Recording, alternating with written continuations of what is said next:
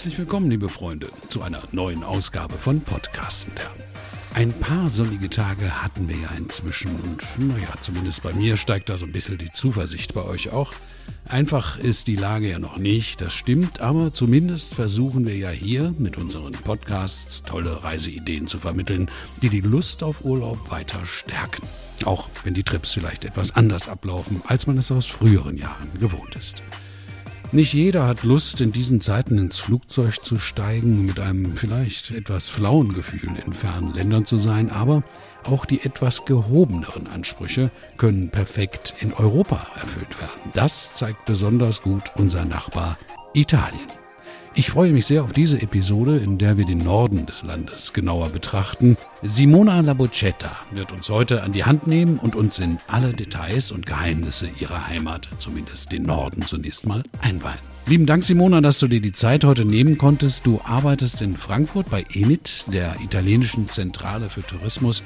Was vermisst du denn eigentlich am meisten jetzt derzeit, wenn du an deine Heimat denkst? Ja, hallo Olaf und äh, benvenuti. Herzlich willkommen an alle unsere Zuhörer und Zuhörerinnen. Ähm, was vermisse ich am meisten? Ich würde sagen, meine Familie, die ich länger nicht besucht habe. Ansonsten vermisse ich natürlich die Piazza del Duomo in meiner Heimatstadt Mailand mit äh, der wunderschönen gotischen Kathedrale und die Madonnina. Also diese kleine goldene Statue auf der Spitze des Doms äh, hat in den Herzen von uns Mailänder einen ganz besonderen Platz. Italien ist ja so, zumindest für die Deutschen, schon so ein bisschen was wie die Keimzelle des modernen Tourismus, glaube ich. Ne? Mit, dem, mit dem VW Käfer über die Alpen. Also ich kenne dieses Bild und äh, damit sind wir ja eigentlich schon bei so einem, ja, kann man sagen, einem enormen, derzeit vielleicht sogar entscheidenden Vorteil von Italien. Ne? Ja, das äh, stimmt. Also äh, Italien hat alles, was man sucht. Äh, 8000 Kilometer Küste, viel Natur, ähm, eine hervorragende Küche, ausgezeichnete Weine, 55 äh, UNESCO-Welterbestätten und das alles ist ganz in der Nähe und äh, gut per Eigenanreise zu erreichen. Äh, die Einreise nach Italien ist für Deutsche möglich. Man äh, muss nur eine Einreiseerklärung vorlegen und ein negatives Testergebnis, äh, das nicht äh, älter als 48 Stunden sein darf. Und seit Herbst 2020 gibt es ein Ampelsystem, das die Regionen in Gelb, Orange und Rot einteilt. Dafür benutzt man mehrere Indikatoren, unter anderem die Inzidenzwerte, aber nicht nur. Und diese Einteilung wird äh, wöchentlich überprüft. Ähm, ob eine Region als äh, gelb, orange oder rot eingestuft wird, ist wichtig, um zu wissen, welche Freiheiten man dann hat. Zum äh, heutigen Zeitpunkt, also Anfang März, äh, sind äh, in den gelben Zonen Italiens Geschäfte, Museen, Cafés und Restaurants geöffnet. Und auf Sardinien, die so gut wie Covid-free ist momentan, sind die Öffnungen noch großzügiger. Man muss auch hinzufügen, dass äh, die äh, Impfbereitschaft der Italiener sehr hoch ist und bereits in den ersten Wochen nach Impfstart die Millionenmarke an Geimpften erreicht wurde. Und hinzu kommen die umfangreichen Sicherheits- und Hygienekonzepte der Hotels und Gaststätten, sodass äh, ein Urlaub in Italien genauso sicher wie innerhalb Deutschlands ist. Vielleicht sogar noch sicherer. Ne? Also wir haben ja also noch so ein bisschen die Bilder von vor einem Jahr natürlich irgendwo im Hinterkopf, aber mittlerweile habe ich so das Gefühl, dass uns unsere Nachbarn fast abhängen, hier was, was die Impfdisziplin und die Zahlen angeht. Naja, ähm, haben wir noch was ein bisschen aufzuholen vielleicht.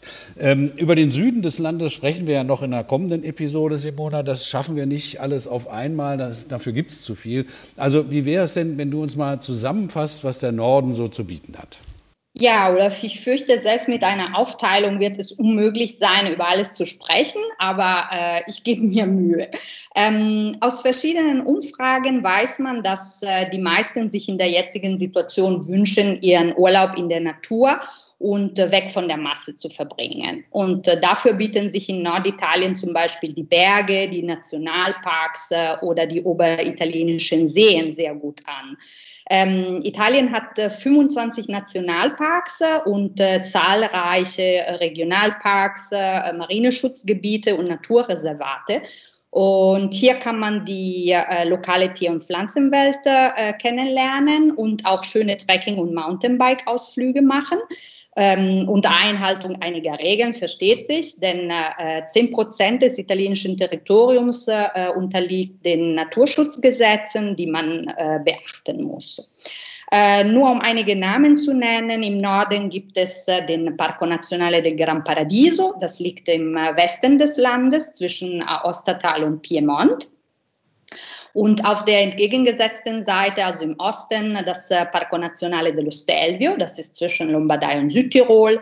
Aber auch äh, ganz toll natürlich das Parco Nazionale delle Cinque Terre, das ist in Ligurien und UNESCO-Welterbe und ebenfalls in Ligurien den Meeresschutzpark von äh, Portofino, was äh, äh, für alle ein Begriff äh, ist äh, als äh, superschönes, superschönes Städtchen.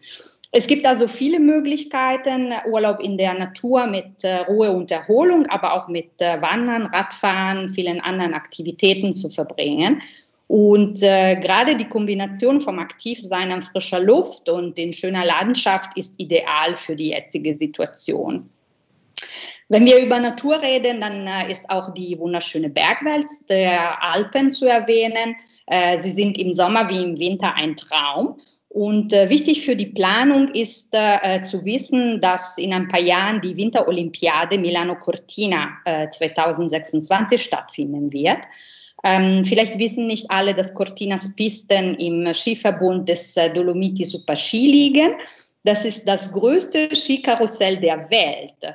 Ähm, es bietet an zwölf verschiedenen Skiorten ungefähr 1200 Pistenkilometer an und die Dolomiten sind UNESCO-Weltnaturerbe. Also wunderschön. Ähm, Natur bedeutet auch die oberitalienischen Seen und äh, sehr beliebtes Gebiet, äh, wo man eben sowohl chillen als auch äh, äh aktiv sein kann. Und der Gardasee ist ein klassisches äh, Ziel. Da kann man sehr gut Windsurfen, wandern, Fahrrad fahren, ähm, zum Beispiel entlang der Eurovelo äh, auf der sogenannten Via del Sole, die Sonnenroute. Die führt von Skandinavien nach Sizilien. Also man kann ganz schön strampeln, wenn man möchte aber nur, wenn man möchte. naja, vielleicht muss es nicht gleich die ganze Strecke sein. Aber beim, beim Stichwort Gardasee, da möchte ich gerne mal den Mike Haverstreck mit einbinden in unser Gespräch, Simona, wenn du gestattest. Äh, Mike, du bist Product Manager bei Derto Deluxe und damit, äh, wie der Name schon sagt, darf ich sagen, ein Experte für jene Zielgruppe, die gerne noch mal einen Euro mehr ausgibt für einen schönen Urlaub. Ne? Äh, welche Rolle spielt denn da ähm, bei euch aus Produktsicht Italien? Ja, hallo Olaf, hallo Simona. Ähm, von Italien ist für uns ein ganz, ganz wichtiges Zielgebiet. Das ist immer so ein so ein kleines Händering, ähm, welches die Top-Destination in Europa ist. Und meistens ist Italien bei uns dabei an erster Stelle. Ähm, allein von der Anzahl der Hotels haben wir ähm, Italien mit den meisten Hotels ähm, in Europa praktisch äh, im Katalog präsent. Es gibt also kein anderes Land mit mehr Hotels. Das zeigt, glaube ich, schon, wie wichtig Italien für uns ist. Ähm, das Schöne bei Italien ist eben, dass ähm, überwiegend die Hotels klein sind. Man hat jetzt nicht so große ähm, äh, Hotels mit 500 Zimmern oder dergleichen. Es sind eher kleinere Betriebe, eher unter 100 Zimmern. Und das kommt natürlich auch gerade unserem Deluxe-Klientel sehr gelegen, denn das ist das, was heutzutage gesucht wird. Das kleine, feine Produkt, das sich so ein bisschen absetzt, das individuelle individuelle, gerne auch mal in Familienbesitz. Das hat man sehr häufig in Italien noch so wirklich persönlich geführt, wo der Besitzer des Hauses dann auch tatsächlich noch die Gäste persönlich begrüßt.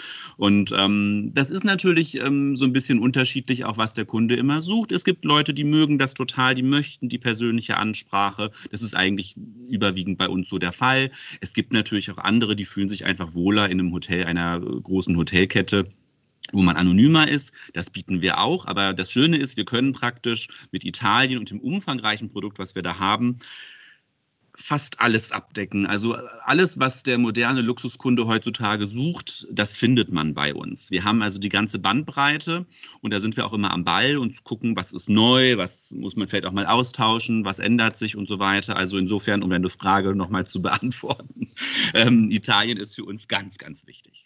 Und, und die, gerade Gardasee, hast du da ein Beispiel oder so in der Ecke, die du uns mal nennen kannst, so ein bisschen mehr Geschmack geben kannst? Ja, natürlich. Bei, ähm, am Gardasee ist bei uns ganz, ganz, ganz ganz wichtig, das ähm, Le Fay Resort Lago di Garda. Das ist ähm, wirklich unser, unser Top-Hotel generell in Italien und hat jetzt unterdessen auch ein Schwesterhotel äh, in den Dolomiten, das Le Fay ähm, Dolomiti. Und ähm, das ist ein Hotel auch in Privatbesitz letztendlich und ähm, ganz spannend eigentlich. Die Besitzer, das ist äh, eine ganz sympathische italienische Familie, denen gehörte ursprünglich die Air Dolomiti. Ähm, die haben sie dann irgendwann verkauft an die Lufthansa und haben praktisch mit dem Erlös sich überlegt, in die Hotellerie einzusteigen und haben dann äh, am Gardasee an ähm, an, äh, in Gagnano äh, an, der, an der Limonenküste ähm, ein Hotel gebaut, was seinerzeit, das war, ist so vor gut zehn Jahren gewesen, das war spektakulär, das hatte man in Italien so noch gar nicht gesehen, nach strengsten ökologischen Gesichtspunkten gebaut, die Natur wurde einbezogen und berücksichtigt, ähm, nicht nur in der Architektur, ähm, sondern auch eben vom Konzept, auch später dann, ähm, wo, man, wo man wirklich im ganzen Hotelkonzept, im Wellnessbereich äh, werden nur Produkte verwendet, die eben örtlich ähm, bezogen werden. Das gleiche gilt natürlich für die Küche, für die Weinkarte und dergleichen.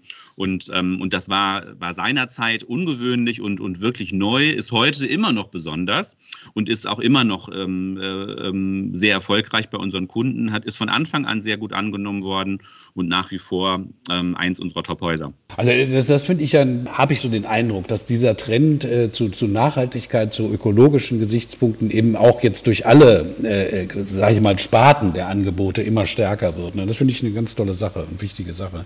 Und Simona sagte ja auch, hat ja hingewiesen auf die Naturschutzgebiete schon im Norden. Ähm, ähm, so das eine Haus, äh, aber da sind ja noch mehrere schöne Seen, hat Simona ja auch gesagt.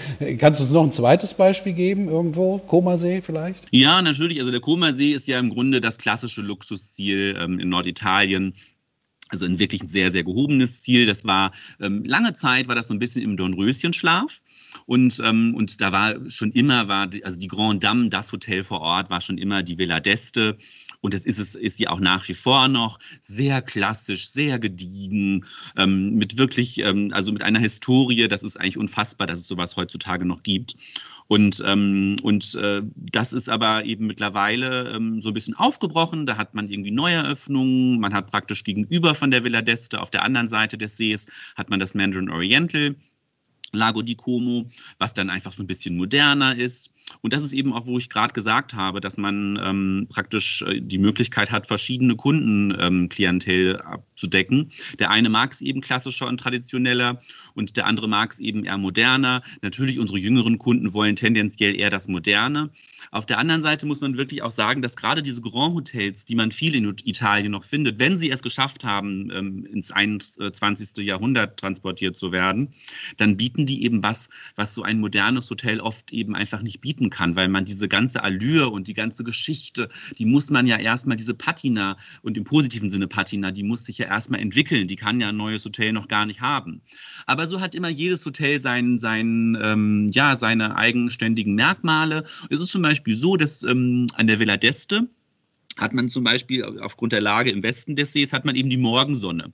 Ich persönlich bin aber so jemand, ich bin, ich schlafe auch gerne mal aus und, ähm, und ich mag gerne die Abendsonne. Und das ist dann zum Beispiel gegenüber dann eben im Mandarin Oriental hat man dann wunderschön den Sonnenuntergang. Wenn man eben morgens oder tagsüber einen Ausflug gemacht hat und äh, am späten Nachmittag zurückkommt, hat man eben dann noch die Sonne. Das sind so Kleinigkeiten, die wir aber auch bei Deluxe wissen. Unser Reservierungsteam weiß solche Geschichten. Das heißt, wenn man Kunden hat, die ähm, eben zum Lago di Como wollen, dann können wir sagen, okay, was wollen denn die Kunden? Wie sind denn die Kunden? Und, ähm, und was möchten die denn? Und dann können wir entsprechend auf solche Details auch achten. Das ist toll, ne? diese, diese personalisierten Empfehlungen, glaube ich, das macht gerade in der Sparte natürlich sehr viel aus. Also ich, ich würde euch gern einfach weiter zuhören und, äh, und einfach nur äh, die, die Bilder in meinem Kopf entstehen lassen, weil das klingt wirklich perfekt nach The Place to Be. Äh, nehmt uns doch nochmal einfach weiter mit auf die Reise, ihr beiden. Was ist denn mit der ligurischen Küste? Was ist mit den ganzen tollen Städten, äh, die, die, die da oben in Norditalien ja auch doch viel zu finden sind? Simona, fang du doch mal an. Ja, also dieses schöne äh, Bild in meinem Kopf vom Aperitivo in der Abendsonne, äh, was gerade Mike äh, angesprochen hat, ähm, gibt mir so ein bisschen den Anlass, ein wenig über die italienische Küche äh, dann auch zu, zu schwärmen. Äh, man muss sagen, Italien ist äh, mit der Vielfalt an regionalen Küchen und Spezialitäten praktisch prädestiniert für genussvollen Urlaub und ist auch eine der Top-Destinationen für kulinarische äh, Reisen. Ähm, das Thema Kulinarik äh, spielt äh, in Italien eine sehr große Rolle, äh, ist äh, ähm, also Italiener und ihr Essen, ja, also das ist untrennbar mit der Identität und Kultur des Landes verbunden. Ähm, jede Region hat die Speziali bestimmte Spezialitäten jede Region hat ihre Spezialitäten und äh, die Mittelmeerküche ist immaterielles UNESCO-Welterbe. Es ist auch kein Zufall, dass Italien die Heimat der Slow-Food-Bewegung ist.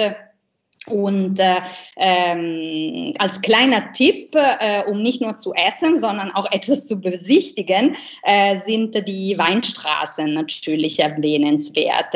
Es gibt äh, 150 Weinstraßen, wie äh, die Chianti-Straße in der Toskana oder die Bardolino-Straße am Gardasee. Es gibt äh, diverse Schlemmerrouten. Man kann da äh, lokale Spezialitäten verkosten und dann äh, quasi nebenbei das Land erkunden.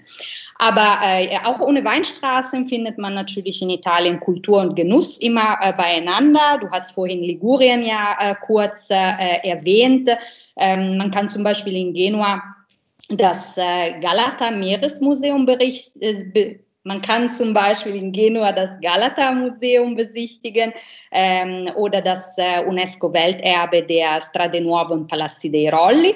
Dann fährt man weiter zum UNESCO-Welterbe der Cinque Terre und dann weiter nach Portofino, nach La Spezia, schließlich in die Toskana ähm, und äh, dabei äh, die Spezialitäten äh, dann probieren. Also äh, ich nehme an, alle kennen Pesto und Focaccia, aber es gibt äh, vieles mehr, äh, dass es sich lohnt zu probieren.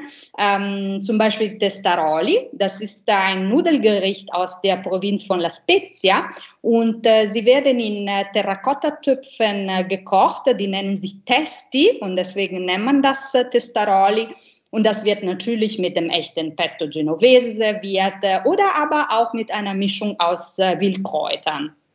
Aber Ligurien hat, wie gesagt, auch viel mehr. Äh, das, äh, äh die Tajaska-Oliven kennt man mittlerweile auch äh, ähm, hier in Deutschland in der gehobenen Küche.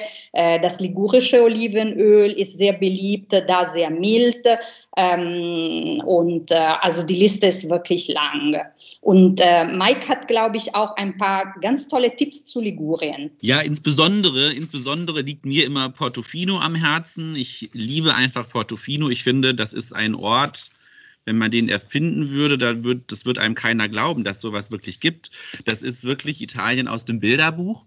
Und, ähm, und da haben wir bei Deluxe, ähm, das ist so der Klassiker vor Ort, natürlich das Hotel, das berühmte Hotel Splendido mit der kleinen Schwester dem Splendido Mare direkt im Ort. Also das Hotel Splendido ist so ein bisschen oberhalb des Ortes gelegen. Ähm, das ist auch gar nicht wie so ein typisches Grand Hotel. Das war ursprünglich, das Gebäude war mal ein Kloster.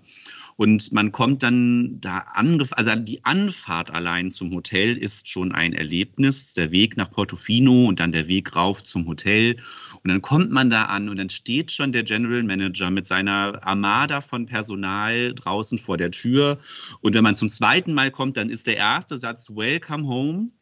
Ähm, und man fühlt sich also wirklich ähm, so gut aufgehoben.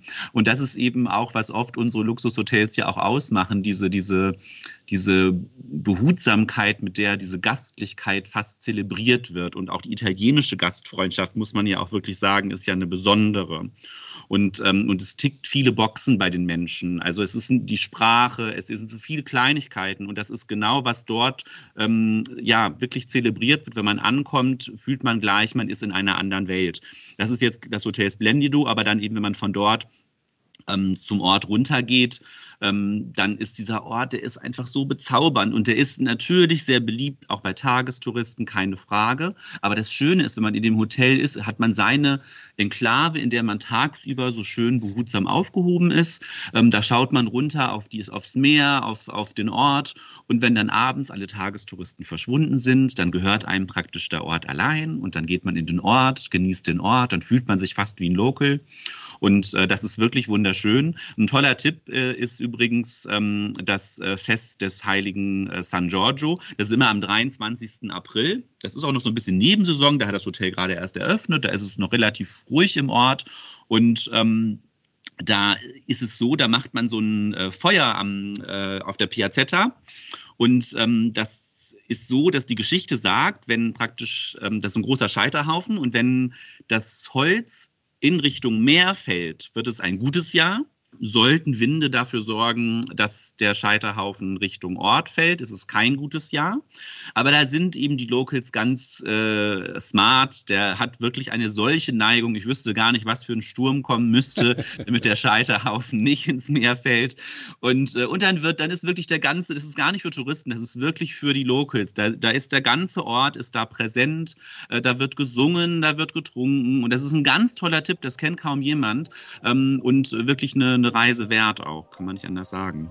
Schöner Tipp für so ein äh, Event, was man ja wahrscheinlich so ganz äh, gar nicht kennt, eigentlich normal, wenn man sich nicht wirklich in Italien auskennt. Ein paar schöne Tipps äh, hast du genannt. Ich glaube, wir werden einfach in der, im Beschreibungstext zu dieser Episode so ein paar Links äh, setzen, dass derjenige äh, von den Kollegen in den Reisebüros, auch der sich da weiter reinknien will, äh, da direkt so ein paar Links hat. Aber einen Schlenker, Schlenker müssen wir noch machen, Simona, bevor wir diese Episode beenden und uns dann auf die kommende zum italienischen Süden freuen. Ne?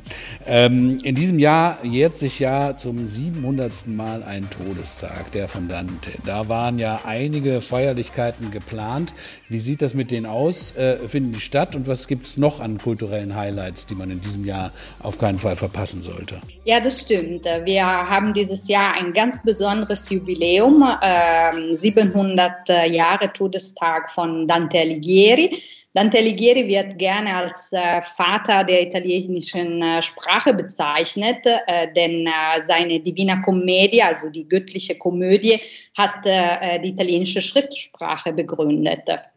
Bis äh, zu seiner Zeit wurde äh, nur in äh, Latein geschrieben und dementsprechend ist die Divina Commedia praktisch das erste schriftliche Zeugnis der italienischen Sprache. Äh, dieses Jahr werden in ganz Italien äh, Feierlichkeiten zu Ehren von Dante ausgerichtet. Und äh, sehr viele Städte und äh, Regionen organisieren spezielle Kulturveranstaltungen, Ausstellungen, Konzerte oder Touren Dante ist nämlich im 13. Jahrhundert in Florenz geboren, musste aber aus der Stadt fliehen und äh, im Exil leben, denn er war in äh, politischen Auseinandersetzungen verwickelt. Was denn sonst in Italien? Ähm, also hat er auch in anderen Städten außer Florenz äh, gelebt unter anderem in Ravenna, äh, wo er verstarb.